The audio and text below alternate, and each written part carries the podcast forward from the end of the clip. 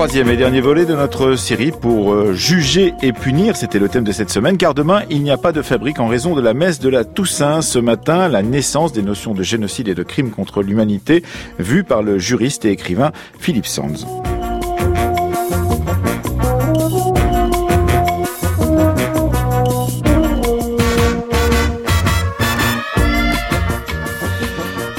Lundi prochain à 20h au théâtre de la Colline à Paris, France Culture enregistrera en public un spectacle musical écrit par Philippe Sands et tiré de son travail d'écriture conçu euh, donc l'an dernier et qui était paru l'an dernier en France, Retour à Lemberg chez Albin Michel. Vous pouvez vous inscrire d'ailleurs sur le site de France Culture pour ce spectacle titré Retour à Lemberg, un chant du bien et du mal avec Nathalie Dessé, Katia Riemann et Philippe Sands lui-même qui euh, narrera une partie, un épisode pourrait-on dire de son travail d'écriture. Philippe Sanz, que nous avons rencontré en juin dernier pour un grand entretien autour de ce livre, Retour à Lemberg, qui tisse son histoire familiale avec celle de la Shoah dans cette ville de Lemberg, ville qui fut également lieu de vie et de travail de Raphaël Lemkin, qui conçut le terme de génocide, mais aussi de Hirsch Lauterpacht, concepteur de la notion de crime contre l'humanité.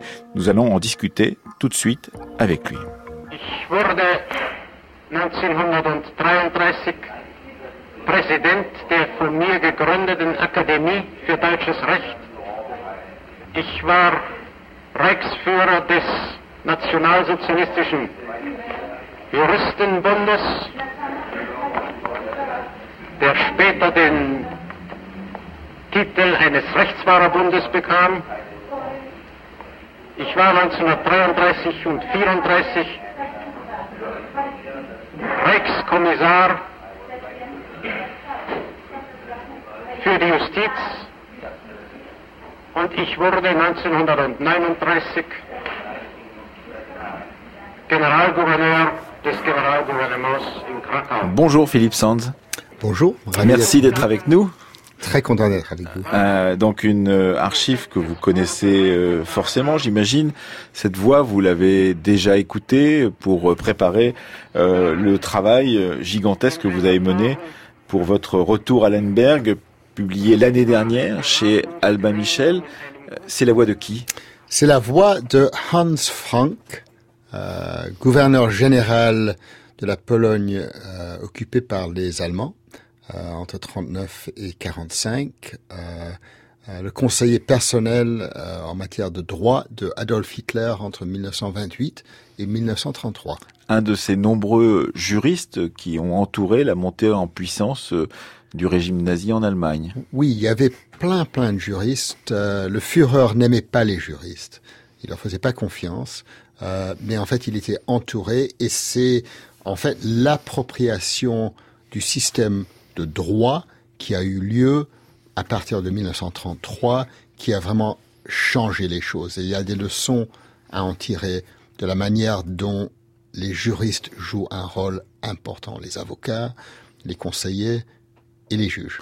Et c'est d'ailleurs votre rôle à vous, puisque vous êtes avocat vous-même, et que si vous vous lancez dans cette affaire du retour à Lienberg, un, un livre gigantesque, un travail d'enquête monstrueux que vous avez mené euh, pendant plusieurs années, c'est parce que justement cette question du droit vous importe et on y trouve des personnages qui tous, plus ou moins, ont quelque chose à voir avec le droit.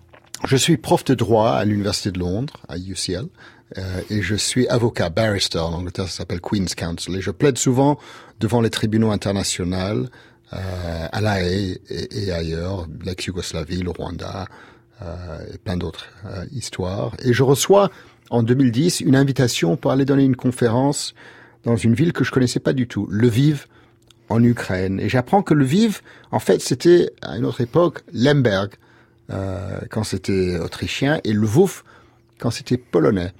Et Lemberg, je connais, parce que mon grand-père est né euh, à Lemberg en 1904, mon grand-père français. Euh, mais en fait, il en parlait jamais de sa vie antérieure, avant 39, euh, de la ville de sa naissance. Je reçois cette invitation et j'ai envie de découvrir la maison où est né mon grand-père. Et c'est donc euh, par piété filiale, pourrait-on dire, que vous vous engagez sur cette voie, mais cette voie va vous mener beaucoup plus loin, et justement euh, du côté d'autres personnages qui sont nés dans cette même ville de Lemberg, et qui sont, eux, comme vous, des juristes, des penseurs du droit, pourrait-on dire. Alors oui, c'est correct que le, le, noyau vraiment de ce livre, c'est un aspect très personnel. C'est mes liens avec mon grand-père, euh, qui pour moi était un Français. Quand moi, je suis né en 1960, il habitait rue de Maubeuge, à côté de la gare du Nord. J'allais très souvent, j'adorais mon grand-père, ma grand-mère, et c'était mon côté français. Euh, mais en, en, en, préparant euh, euh, cette conférence que j'allais donner à Lviv sur euh, le travail que je fais euh, dans le domaine du génocide et crimes contre l'humanité, je découvre entièrement par accident, je dois le dire, euh, que les deux hommes qui ont créé ces deux concepts viennent euh, de Lviv, euh, étaient étudiants à l'université qui m'avait euh, invité à Lviv, euh, mais l'université ne le savait pas. Hersch Lauterpacht, professeur de droit international à l'université de Cambridge en 1945, c'est lui qui invente le terme en, en, en droit crime contre l'humanité, protection de l'individu. Étudiant à l'université de Lemberg-le-Vive entre 1915 et 1919. Et le créateur du concept de génocide, protection des, qui, qui, vise la protection des groupes, Raphaël Lemkin, est né euh, en dehors de Lviv, mais lui aussi il est étudiant dans le même fac de droit entre 1921 et 26. Euh, alors pas au même moment. Quelle coïncidence, je me dis, que les originaires de ces deux concepts euh, viennent euh, tous les deux de Lviv. Et donc, euh, vous commencez une enquête. Et, et cette enquête euh, va conduire à, la publication de ce livre, qui est un, véritable, une somme, pourrait-on dire, sur l'histoire même de l'invention de ces deux concepts de crime contre l'humanité et de génocide, mais qui est aussi euh, une quête personnelle. Et, vous ne savez pas très bien à un moment si vous devez faire un livre ou deux livres, ou s'il faudra les fusionner. Et je crois que c'est votre agent littéraire qui vous dit à un moment, c'est bien de tisser les deux d'une certaine façon, Philippe Sands. En, en fait, j'avais pas l'intention d'écrire un livre. Je voulais, comme j'ai mentionné, trouver la maison de mon grand-père. Mais quand je suis rentré à Londres, euh, après une semaine à Lviv, quelques mois plus tard, je me suis dit, il faut que je commence à écrire là-dessus. Et en fait, ce que j'ai écrit, c'est deux histoires. Deux histoires liées, mais deux histoires distinctes. L'histoire de mon grand-père. Comment il a quitté Lviv en 1914 quand les, les, Russes sont arrivés, partir à Vienne, pourquoi il a quitté Vienne en 1939, pourquoi il est venu à Paris en janvier 39 où il a fait sa vie? Alors il y a toute cette histoire familiale, secret, où je connaissais strictement rien. De l'autre côté, il y a l'histoire des origines de ces deux termes. Mais c'est la li liaison entre les deux histoires qui, j'ai compris maintenant, est centrale dans ce livre. Il y avait un moment où je me suis dit c'est impossible. Euh, je peux c'est trop complexe de, lier les deux histoires. J'ai suggéré euh, à, mon agent littéraire, euh, Jill Coleridge à Londres, pourquoi ne pas faire deux livres?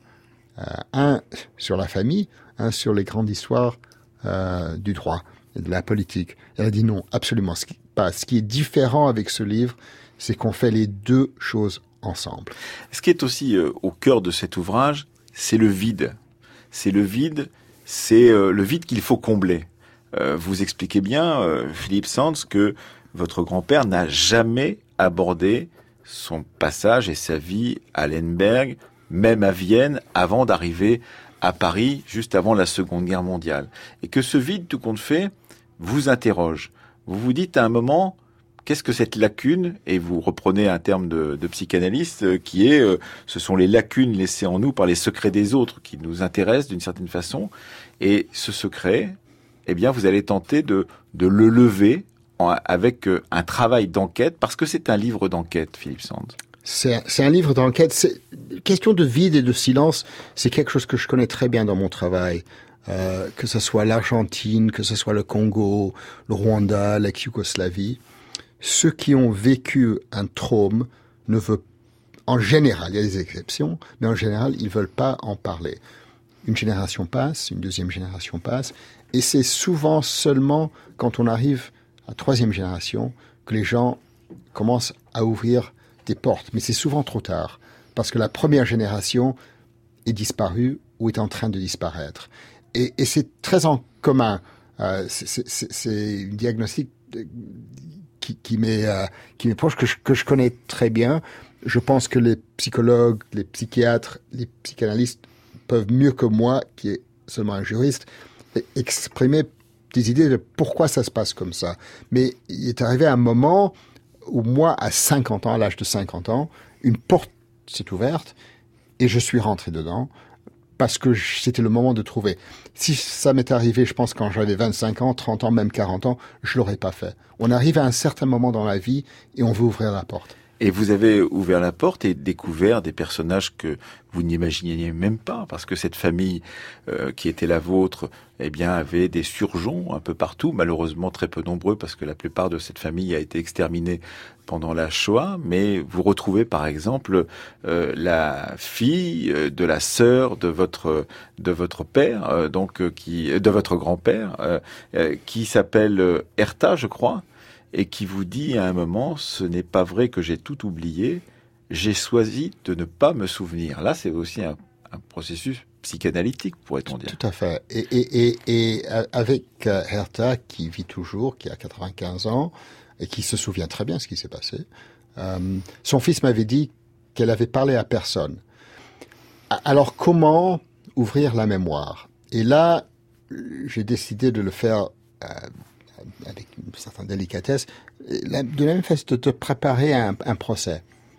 Je suis arrivé chez elle avec mon, mon ordinateur et j'avais mis sur l'ordinateur plein d'images de Vienne aux années 30.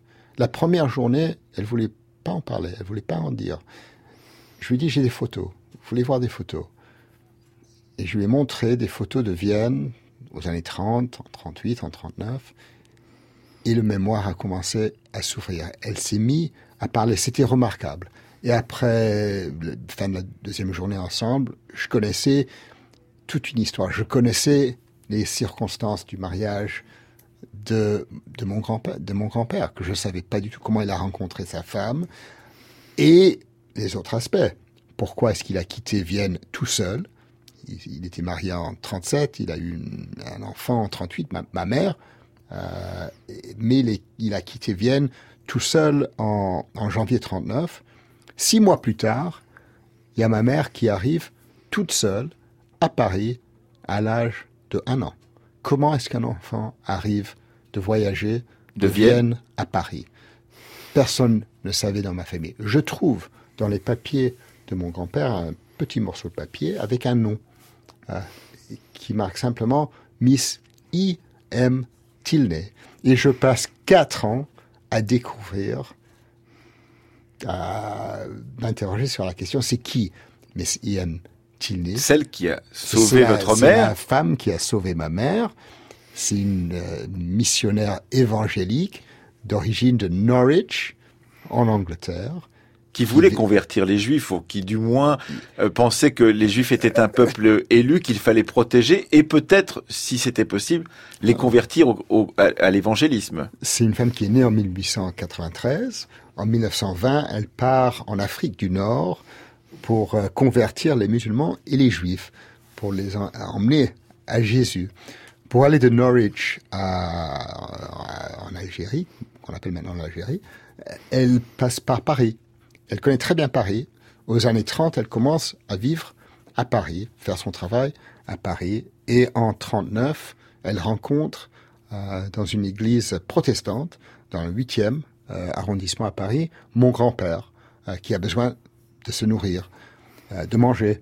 et c'est lui qui lui demande d'aller chercher sa, fille. à Vienne, et elle part le, le faire.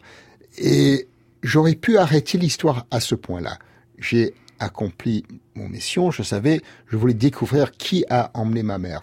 Qu'est-ce que je fais? Je peux pas m'arrêter parce que je suis tombé complètement amoureuse de cette femme. C'est une femme remarquable. Qu'est-ce qu'elle fait? Elle continue à faire son travail. Elle est arrêtée par les Allemands euh, en octobre 1940. Elle passe quatre ans à Vittel, à Vittel, où elle est euh, emprisonnée. Elle sauve d'autres gens euh, en, jusqu'à bah, pendant cette période, cachée dans sa chambre à Vittel. Alors qu'elle travaille pour la commande en tour. Alors qu'elle travaille pour la commande en tour. Et après euh, la guerre, euh, à la libération. Elle reprend son travail. Elle part en Afrique du Sud. Euh, et elle prend sa retraite aux années 60. Et là, c'est l'aspect que j'adore le plus de son, cette histoire. Elle va retrouver son frère Fred, qui habite aux États-Unis, en Floride, qui est bodybuilder euh, et qui est l'ami euh, principal du bodybuilder le plus connu du monde entier, Charles Atlas. Et Monsieur Madame, Atlas. Monsieur Atlas et Madame Tilney finit ces dernières années dans la compagnie de son frère Fred et Monsieur Atlas. on peut pas inventer une histoire ce qu'on découvre en fait, c'est que ce travail d'enquête vous mène beaucoup plus loin que ce que vous aviez escompté au bout du compte, Philippe Sand. C'est-à-dire que vous tirez un fil qui peut être un fil je le disais tout à l'heure, de piété filiale, c'est-à-dire de volonté de faire la vérité sur euh, son grand-père, sur son arrivée en France et tout compte fait, la présence en France de, votre mère à partir de juste avant la, Seconde Guerre mondiale. Et puis, vous vous dites ça ne suffit pas. Et, on voit bien combien la curiosité humaine vous conduit beaucoup plus loin, Philippe Sands. C'est quelque chose que j'ai appris dans mon travail comme, chercheur, mais aussi comme avocat. Quand on prépare un procès, on, on, découvre souvent qu'on se trouve dans une situation où on ouvre une porte, on rentre, on passe par la porte, on se trouve dans un endroit, il y a encore trois portes. Il faut rentrer dans chaque porte pour découvrir les faits qu'on a besoin pour d'établir établir les faits dans notre procès. Et derrière chaque des trois portes, il y a encore des endroits avec encore trois portes. Et on peut continuer ad infinitum et ça finira jamais. Alors, la façon de recherche pour moi, c'est d'ouvrir toutes les portes, mais finalement aller en arrière et revoir tout ce que j'ai obtenu et ça prend du temps. Avec ce livre, ça a mis sept ans. Il y a des historiens qui travaillent ces temps-ci sur ce qu'on appelle les histoires des possibles. C'est-à-dire imaginer de, des scénarios qui ne sont pas advenus de l'histoire. Vous, vous allez euh, aller plus loin que cela, c'est-à-dire tenter d'établir tous les possibles qui ont été euh, saisis, mais comprendre pourquoi on a choisi justement ce possible-là plutôt qu'un autre. Parce qu'il y a à chaque fois des choix qui sont des choix incompréhensibles pour l'homme d'aujourd'hui. Pourquoi partons seul pour Paris, pour votre grand-père? Pourquoi vient ensuite l'enfant d'un an qui était votre mère? Et pourquoi la femme et la mère restent sur place et quittent de façon précipitée un jour avant que ça soit euh, terminé, c'est-à-dire un jour avant que euh, on lui interdise de partir, quitte euh, Vienne pour rejoindre enfin son mari et sa fille. Et ça, ça reste un mystère que vous levez au fur et à mesure de votre enquête, Philippe Sand. Oui, c'est l'aspect de l'histoire qui, qui, a gêné peut-être un peu plus ma, maman, euh, qui est très important pour moi et qui, qui vit toujours. C'est de découvrir euh, les circonstances où un homme quitte son enfant et sa femme. Hmm. Euh, dans des circonstances inattendues. Dramatiques. Les gens, gens veulent pas parler de ça. Et en fait, j'avais, je soupçonnais qu'il y avait une histoire là, euh, et l'histoire que je craignais, c'était que euh, ma grand-mère avait un amant et que c'était peut-être un amant nazi. Mm.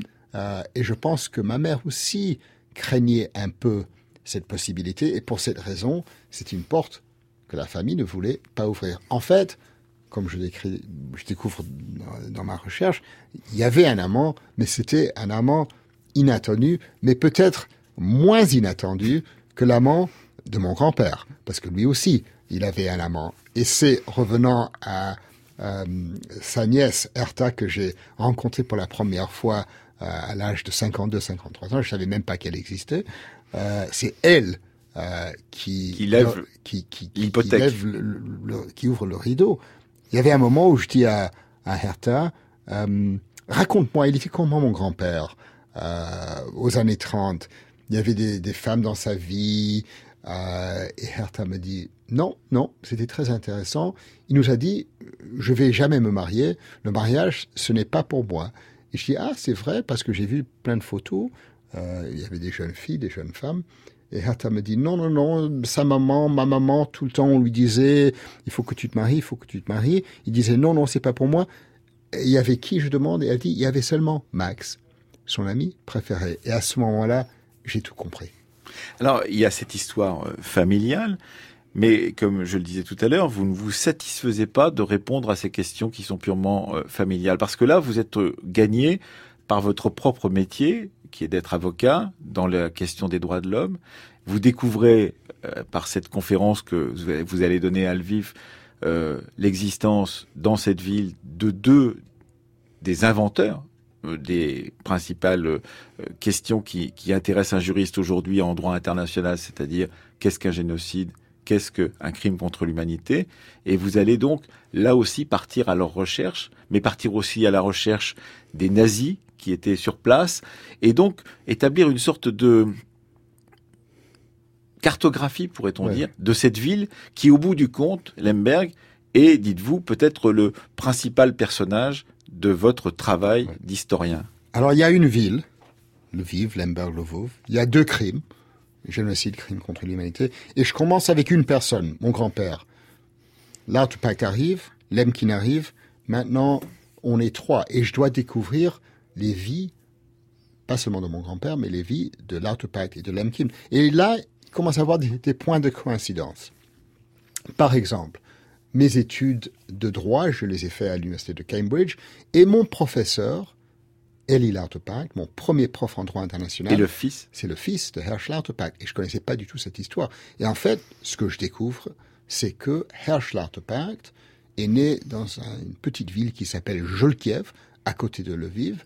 Et en fait, je découvre que mon grand-père, la maman de mon grand-père, mon arrière-grand-mère, elle est née non seulement euh, dans euh, cette petite ville de Jolkiev, mais sur la même rue que Herschlauterpacht, la rue Est-Ouest. En anglais, le livre s'appelle East-West Street. Ça ne se traduit pas en français. C'est comme ça que le grand écrivain Joseph Roth a décrit cette rue, Lembergstrasse, la rue, la route pour Lemberg, euh, la rue euh, Est-Ouest. Alors, il y a des points de coïncidence et l'histoire continue. J'allais écrire seulement sur trois hommes, mais il y a un quatrième homme qui arrive.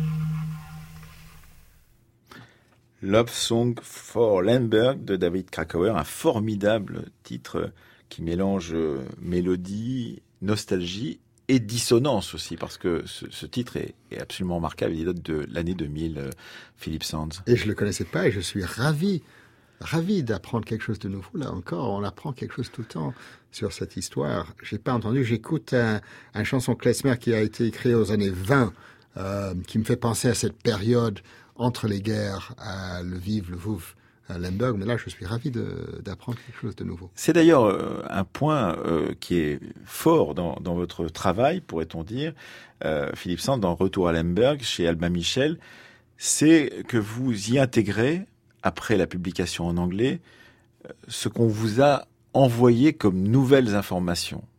Euh, et dans une postface, vous, racontez euh, combien euh, vous avez été touché de voir qu'un livre comme celui-ci avait mobilisé des lecteurs qui devenaient des contributeurs d'un travail historien qui était le vôtre, Philippe Sands. Une question que je peux, vous poser, c'est que ça fait un an maintenant qu'est sorti ce, ce livre en français. Est-ce que vous avez eu d'autres contributions euh, qui vous ont euh, surpris, euh, Philippe Sands? Absolument. je continue à recevoir des dizaines de lettres par semaine partout dans le monde parce que le livre est maintenant traduit dans, une douzaine de langues et des lettres absolument étonnantes. Souvent, des enfants ou des petits-enfants, des gens qui apparaissent dans mon livre. Par exemple, la semaine dernière, j'ai reçu une lettre de la petite fille de Henri Dondieu de Vabre, le juge français euh, à Nuremberg. Nuremberg. Euh, j'ai reçu il y a quelques mois une lettre de Los Angeles qui m'a complètement étonné. Un professeur, un ingénieur à l'université de Los Angeles qui me dit j'ai acheté votre livre, j'ai lu votre, commencé à lire. À la page 23, j'étais étonné de voir le nom de mon grand-père. Et je découvre que euh, par voie de euh, Henrik Flashner de Los Angeles, prof à l'université là-bas, qu'en fait, mon grand-père avait un cousin à Jolkiev-le-Vive qui a survécu cet épisode et qui a passé 45 ans à chercher une seule personne dans sa famille, il n'a jamais trouvé. Et ça, ça m'a vraiment touché. Alors en fait, j'ai appris, j'ai toute une famille à Los Angeles que je connaissais pas du tout. Il y avait un, quelqu'un qui a survécu cette histoire. Et, c'est constant, ces lettres, ces emails, ces tweets, tous les jours je reçois quelque chose. Parce que c'est peut-être aussi votre méthode, et venons-en à votre travail d'enquêteur, pourrait-on dire. Je ne sais si on, vous voulez dire que c'est un livre d'histoire. C'est un livre d'histoire. C'est un livre d'enquête d'abord. Et, votre travail d'avocat, euh, travaillant sur les, les grands procès euh, de crimes contre l'humanité euh, euh du XXe siècle, euh, vous a conduit à mener une procédure d'enquête. on sait que l'historien fait enquête aussi, mais il y a chez vous cette idée que, et peut-être c'est le méthode que vous mettez en œuvre, qu'on peut toujours découvrir quelque chose, que les choses sont cachées derrière les choses et qu'il y a toujours des choses à découvrir, euh, ça, on découvre dans un procès toujours. Les choses ne sont jamais exactement de la même façon qu'ils apparaissent. Il y a toujours une autre explication, il y a toujours une autre histoire. Alors, c'est non seulement méthode, mais aussi le ton, parce que j'ai adopté, et j'ai fait ça expressément, de ne pas partager avec les lecteurs qui ont une certaine intelligence mes interprétations des faits. Ça, c'est pour chaque lecteur ou lectrice d'interpréter pour eux-mêmes les faits que je présente. L'acte de présentation est sûrement stratégique d'un part. Ce que je choisis de mettre et de ne pas mettre a un effet. Mais je fais très attention de ne pas critiquer les gens, de ne pas euh, porter des conclusions que j'impose. C'est pas leur, c'était pas mon rôle d'imposer sur ceux qui lisent ce livre comment interpréter les faits que je décris. Est-ce que c'est un livre d'histoire ou d'historien, en l'occurrence, Philippe Non, non, pas du tout. Je suis pas historien. Je suis, je suis professeur de droit. Euh, je suis chercheur, mais dans le domaine de droit, et c'est différent. J'ai un très grand respect euh, pour les historiens. Euh, mon fils est historien, j'ai plein d'historiens dans, ma vie et je ne suis pas historien.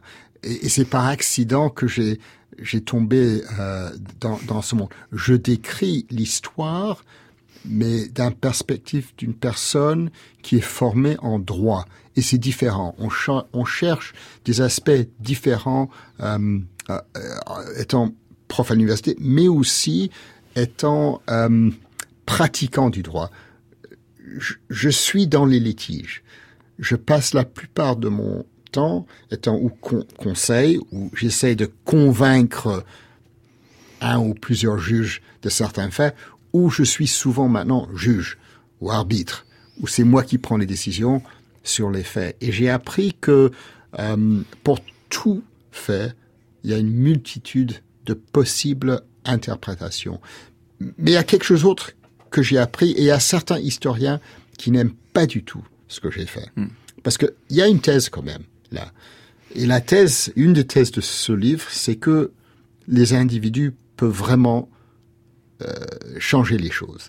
Alors, on introduit un individu comme Raphaël Lemkin au Lartepat qui crée une idée et ça peut changer le monde.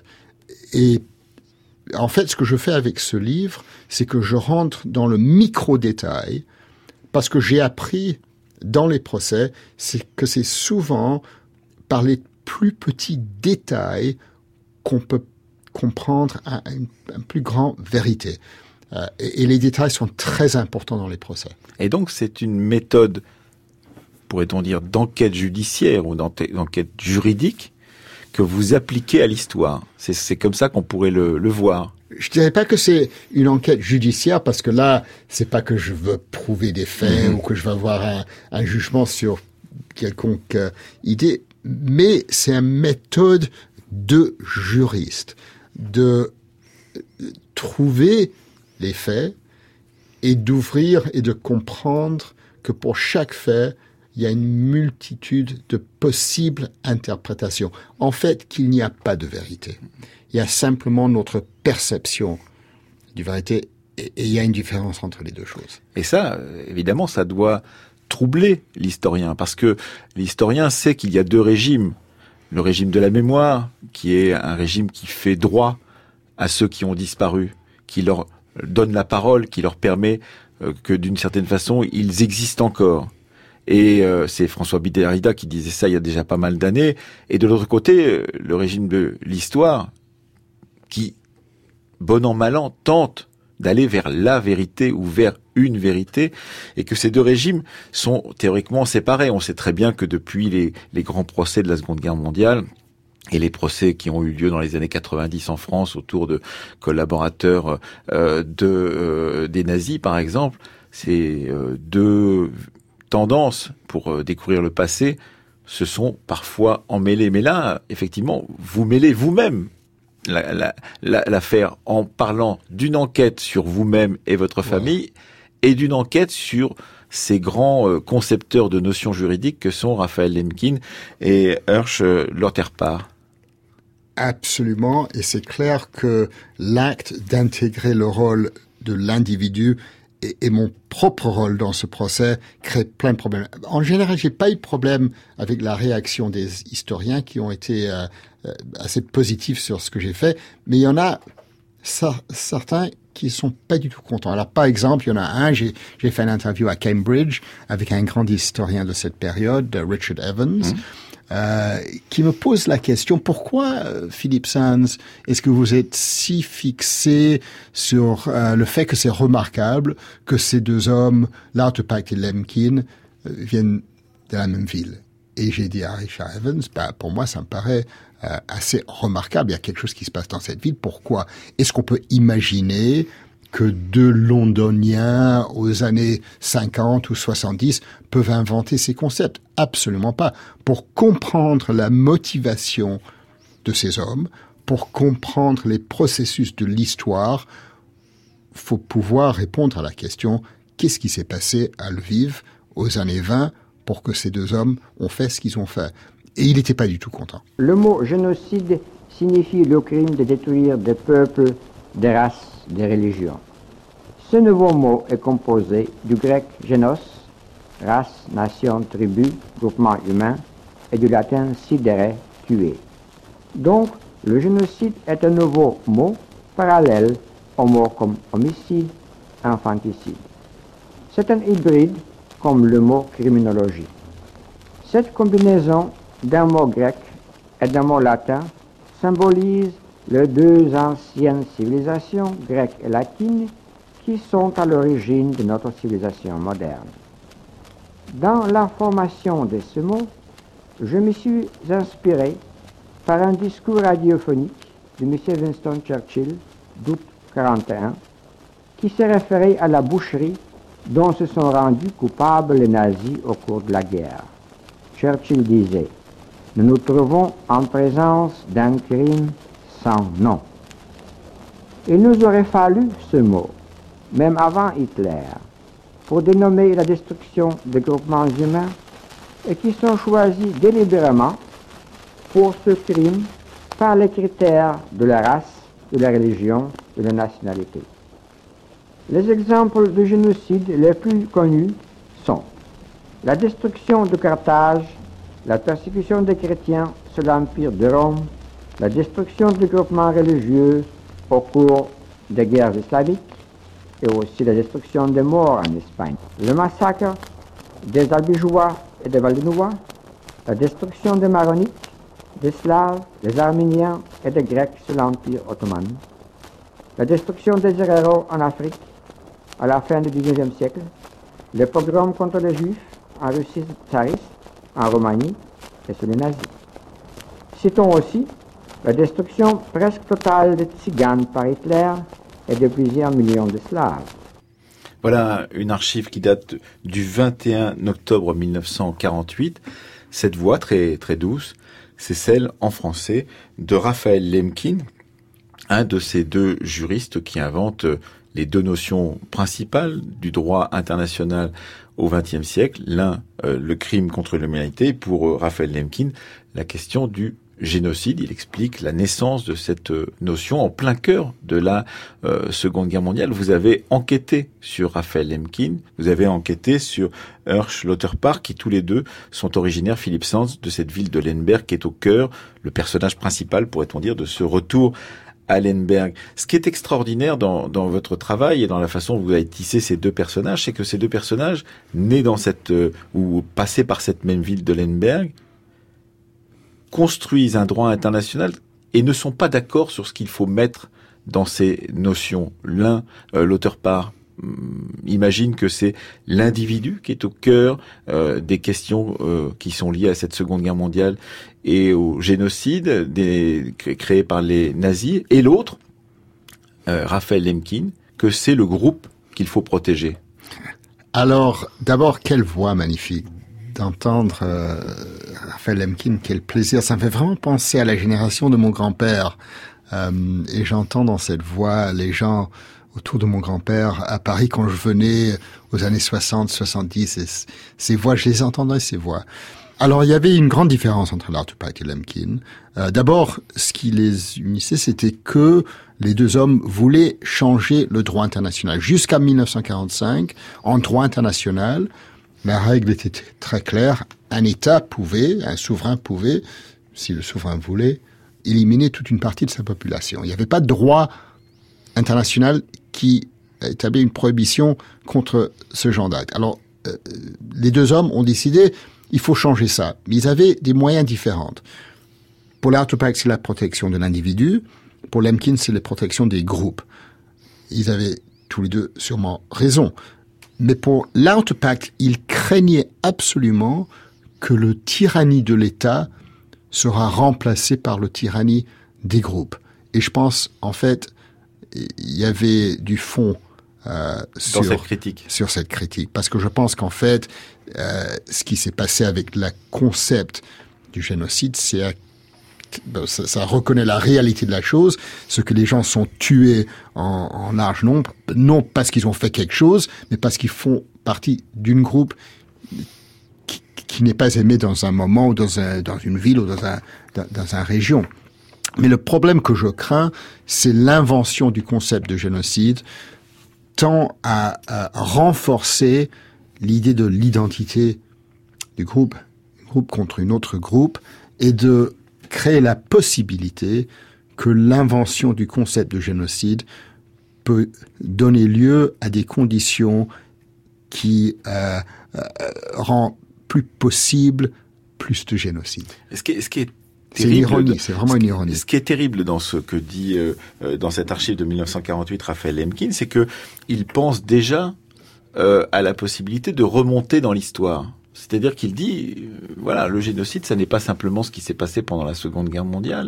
Il y a évidemment euh, l'Arménie, expliquez-vous, et ça c'est central, c'est sa connaissance du procès de l'assassin de Talat Pacha euh, à, Berlin, donc dans les années 20, qui lui fait réfléchir déjà à cette notion de ce qui s'est passé dans l'Empire ottoman en 1915. Mais il remonte encore plus loin et dit il pourrait y avoir les Vaudois, il pourrait y avoir les Albigeois, etc., etc. Et, et on voit bien effectivement donc cette notion de génocide euh, aujourd'hui tente à, remonter en arrière dans le temps. Ah, les deux hommes étaient absolument fondés dans l'histoire. Si on lit leurs écrits, euh, si on lit le livre de Lemkin, Access Rule, publié en, en, novembre 44, si on lit le livre de Herschel Pact, An International Bill of the Rights of Man, publié en juin 45, il commence avec l'histoire. Et on arrive à un certain moment en 45, mais pour comprendre où on en est en 45, pour les deux hommes, il faut commencer 2000 ans euh, plus tôt. Et ça, ça, ça leur lien absolument. Et, ils comprennent tous les deux qu'on peut seulement comprendre où on était en 45 par commencer en avance dans l'histoire. Oui, et, cela c'est intéressant parce que vous les décrivez tous les deux comme dans une sorte de volonté démiurgique d'imposer leurs euh, inventions euh, juridiques, qui sont l'un le crime contre l'humanité, l'autre le génocide, dans ce moment traumatique de la fin de la Seconde Guerre mondiale, où d'une certaine façon il faut réinventer un droit international. Vous mentionnez bien combien la SDN a compté pour eux aussi, parce qu'ils ont cru à cette possibilité d'empêcher la guerre après la Première Guerre mondiale. Ça n'a pas marché. Et là, ils se disent, il faut absolument, dans l'urgence, imposer les notions qu'on a créées pendant cette euh, Seconde Guerre mondiale pour que ça ne se reproduise pas. Et, vous le décrivez presque comme une course entre euh, Philip Sands. Tout à fait. C'était une course et il y avait une guerre entre ces deux hommes et, et le lieu de cette guerre entre ces deux hommes, c'était la salle 600 à Nuremberg, au palais de justice parce que les deux hommes arrivent remarquablement, si on va en avance avec cette histoire, c'était des hommes non seulement qui avaient des idées, mais qui, qui voulaient euh, mettre en pratique leurs idées. Alors, par coïncidence remarquable, encore des coïncidences, Pact en 45 est pris comme procureur pour les Britanniques au grand procès de Nuremberg, et Lemkin est pris par les Américains. Comme conseiller. Comme conseiller à Robert Jackson pour l'équipe euh, américaine. Travaille sur la protection de l'individuel, euh, crime contre l'humanité, introduit pour la première fois le 20 novembre 1945 dans la salle 600, et Lemkin travaille pour le génocide, protection des groupes. Et encore plus remarquable, il vise un homme en commun. C'est le quatrième euh, caractère de mon histoire. Hans Frank, on a commencé euh, avec, sa voix. C'était le conseiller personnel de Adolf Hitler, euh, de 28 à 33, après euh, gouverneur général, qui est impliqué au procès de Nuremberg pour la mort de 4 millions d'êtres humains. C'est remarquable.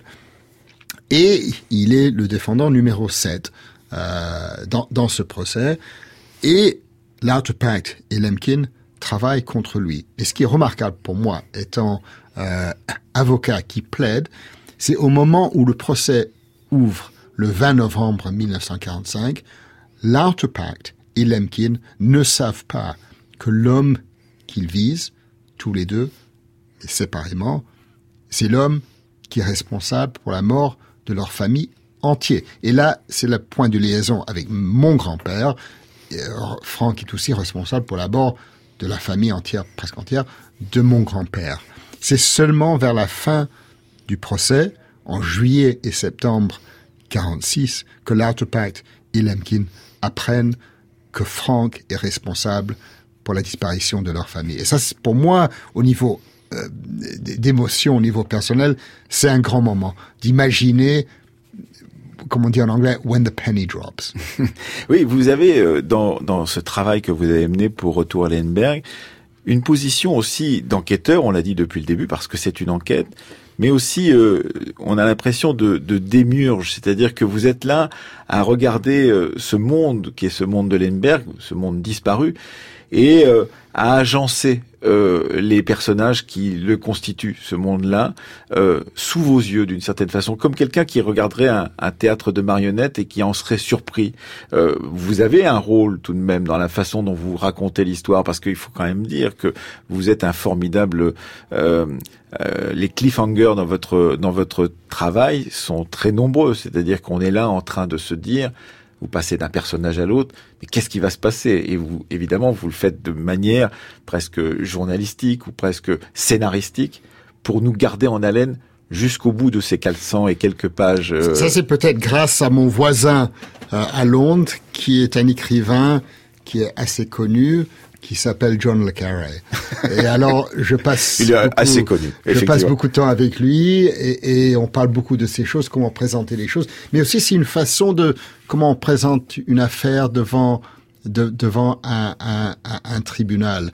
Euh, on est, on, on, on, obtient les faits. Mon, mon rôle euh, comme plaideur devant les tribunaux, c'est d'obtenir euh, les faits, de trouver les faits et de présenter les faits d'une façon qui est compréhensible au juge. Et, et, et, ça, c'est pas toujours très facile parce qu'on a des milliers, des milliers, des milliers de faits, mais finalement, dans un procès qui va durer une semaine, trois semaines, euh, un mois, il y a seulement trois ou quatre faits que les gens euh, où les gens vraiment s'accrochent. Alors, en fait, la méthode, revenant sur méthode, c'est très important. C'est on obtient tous les faits, mais finalement, il faut mettre l'accent dans la manière de présenter les faits sur quelques faits qu'un lecteur de ce livre peut comprendre euh, accessiblement. Ce qui est étrange et intéressant, c'est d'abord l'énorme succès de votre livre internationalement, euh, mais qui est mérité parce qu'effectivement, on, découvre tellement de choses dans un livre de 400 pages comme celui-ci que on en est euh, euh, surpris d'une certaine façon de soi-même découvrir tout cela. Mais c'est la traînée qu'il y a derrière. Vous nous avez dit tout à l'heure combien les gens vous écrivaient, mais d'une certaine façon, ça vous a conduit à autre chose. Vous continuez à travailler sur ces questions-là. Vous allez, vous avez entamé une série euh, qui, qui est diffusée euh, sur la, la BBC euh, qui prend la suite, pourrait-on dire, de ce retour Ellenberg. Et, et on a l'impression que ça ne peut pas s'arrêter. C'est-à-dire que chaque personnage conduit à un nouveau personnage et que ce personnage vous intéresse autant que les premiers. C'est vrai, c'est vrai aussi que ma femme me dit, ça doit arrêter, ça va aller jusqu'à quand cette histoire? Euh, Alors il y a un caractère dans mon livre, on n'a pas encore mentionné, qui s'appelle Otto Wechter, Wechter, qui était le député de Hans Frank, gouverneur de Cracovie, gouverneur de Lemberg, responsable pour 4 ou 500 000 euh, morts. Euh, le 9 mai 45, il disparaît. Et il réapparaît quatre ans plus tard mort au Vatican. Alors la suite de ce livre que je suis en train de lire et comme vous avez mentionné, euh, je, viens de finir une série pour le, le, BBC qui, qui sera transmis au mois de septembre, euh, qui va s'appeler The, The Rat Line pour ceux qui parlent anglais. Euh, The Rat Line, c'est le nom qu'on a donné justement à cette filière d'évasion des anciens nazis.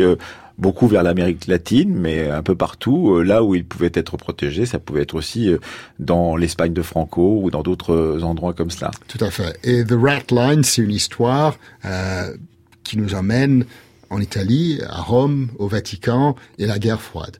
Les Américains et les Soviétiques et quel rôle pour un ancien nazi au milieu de la guerre froide? On connaît un peu les histoires, mais avec un grand gentillesse, le, le fils de, Otto Wächter, du gouverneur Wächter, m'a donné accès aux archives familiales. Alors j'ai les lettres, j'ai les agendas, j'ai la documentation, et pour la première fois, on peut comprendre comment ça marchait pour quelqu'un qui essayait de évader les Américains, les Soviétiques, les Juifs, les Autrichiens, les Britanniques. Et c'est remarquable aussi au niveau des détails, des petits détails. Oui, alors tout de même, vous venez de le dire, euh, pour euh, cette euh, série de la BBC, vous, allez voir le fils de, de, de ce nazi. Pour Retour à Lemberg, vous croisez et sympathisez avec le fils de Hans Frank. Il y a aussi cette dimension-là qui doit tenir à votre métier de juriste, qui est non pas de ne pas juger, mais d'une certaine façon de ne pas avoir une vision morale du rapport à ces personnages qui sont les enfants de ceux qui ont exterminé une partie de, de votre famille, une grande partie de votre famille, oui. parce que euh, ils ne sont pas comptables de leur père en l'occurrence, et parce que d'une certaine façon, ils vous permettent d'établir la vérité ou de vous approcher de la vérité de ce qui s'est passé, Philippe Sand. Tout à fait. J'ai connu les deux fils maintenant depuis 6-7 ans, je les connais très bien. Nicolas Frank, le fils de Hans Frank, euh, Horst Wächter, le fils de Otto Wächter. On a fait un film ensemble pour le BBC, My Nazi Legacy, euh, qui est disponible sur Netflix et iTunes et tout ça. Et les deux fils ont des attitudes très différentes vis-à-vis -vis de leur père. Nicolas déteste son père. Nicholas me dit, la première fois que je le rencontre en 2012, vous savez, Philippe Sands, euh, je suis contre le peine de mort dans tout cas, sauf dans le cas de mon père. C'est quand un fils dit ça, c'est vraiment quelque chose. Par contre, Horst, euh, pour des raisons, je pense, plutôt admirables, pas néfastes, essaie de trouver le bien dans son père. Et c'est normal, on comprend ça. Mais le problème, quand même, est que son père a été responsable pour la mort de personnes. On a bien compris depuis le début de cet entretien combien votre travail de juriste avait joué dans la façon dont vous racontiez euh, l'histoire que vous avez euh, écrite pour euh, ce retour à Lemberg. Qu'est-ce que ce travail d'enquête historienne ou historique a eu comme rôle sur votre pratique de juriste, Philippe Sanz En quoi le retour s'est-il passé? Je continue à pratiquer, je suis très impliqué dans plusieurs procès internationaux, y compris par exemple en ce moment euh, ce qui s'est passé au Yazidi euh, en Irak du Nord avec Daesh et, plein d'autres procès. Alors ça, ça continue. Je pense que pour moi, la plus grande question, c'est quel est l'effet euh, sur mon état d'âme? Et il y a un aspect où on a on n'a pas encore touché cet aspect, c'est le lien avec ce livre, avec ce qui se passe en ce moment en Europe et dans le monde entier, surtout aussi aux États-Unis, où il y a un grand changement euh, qui a eu lieu depuis l'élection du président Trump.